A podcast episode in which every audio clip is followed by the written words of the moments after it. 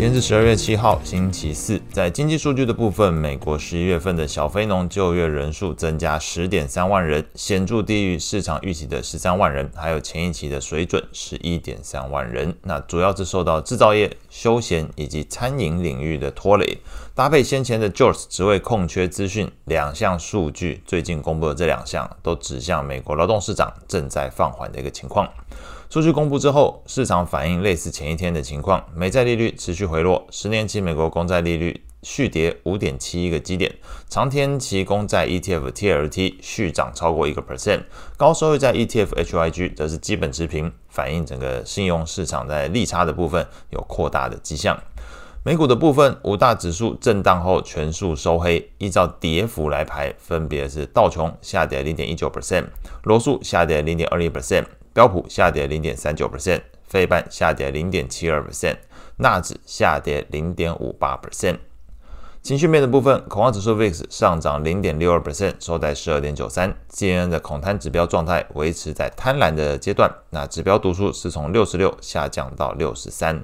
类股的部分，涨幅前三名分别是公用事业上涨一点三五 percent。工业上涨零点四四 percent，非必需消费上涨零点一五 percent。啊，领涨的股票包含新世纪能源上涨三点三八 percent，达美航空上涨三点五四 percent，嘉年华邮轮上涨五点九四 percent。整体盘面上，劳动市场放缓，经济衰退或者是说软着陆能不能达成的这个不确定性也开始做了一些提高。那整个市场在目前追价意愿相当薄弱，即便是大型全值股也在昨天呈现熄火的一个状态。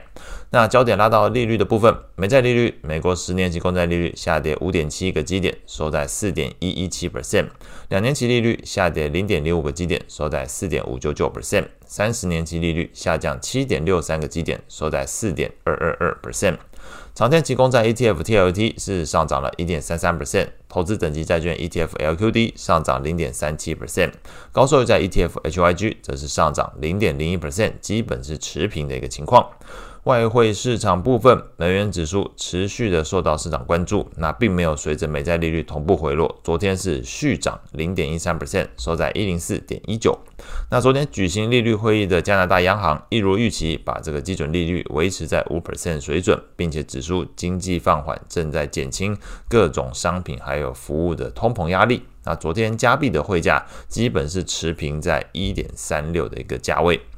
其他值得关注，那跟大家报告的变动的比较大的是在油价，昨天是重挫四点二三 percent，来到每桶六十九点二六美元，是连续第五个交易日收黑。那不排除是受到昨天公布的这个美国能源资讯局数据显示，截至十二月一号当周，美国汽油库存是增加了五百四十二万桶。那是远高于预期的一百零二万桶的一个水准。那搭配整个劳动市场数据都显示经济正在放缓的一个情况，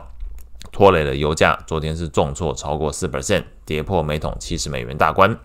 那后续市场焦点当然就放在礼拜五的这个所谓的非农就业啊，或者是大非农。那如果确实呈现出经济放缓的一个迹象，那不排除所谓的美元微笑曲线会持续发威哦，也就是经济好的时候，诶。好像会选择美元，经济不好的时候，好像也只能躲到美元了。所以美元微笑曲线在讲的就是经济好，经济开始不好，那这个整个过程里面似乎都会对美元相对比较有利的一个情况。那以及这个如果真的是非农就会呈现着经济是放缓的一个情况，那可能美债利率下跌这条故事线呢，还是会继续走下去。